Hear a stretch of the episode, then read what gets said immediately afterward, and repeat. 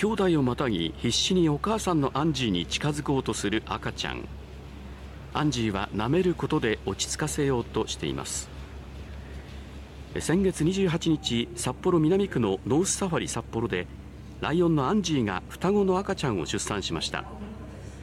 ノースサファリ札幌ではライオンの繁殖を目指しクラウドファンディングの支援を受け去年秋新たに大型のライオン舎を作り今年春からペアリングをし今回の出産へつなげました。生まれた赤ちゃんは体重およそ1.2キロ体長30センチと平均的な大きさで性別は分かっていません。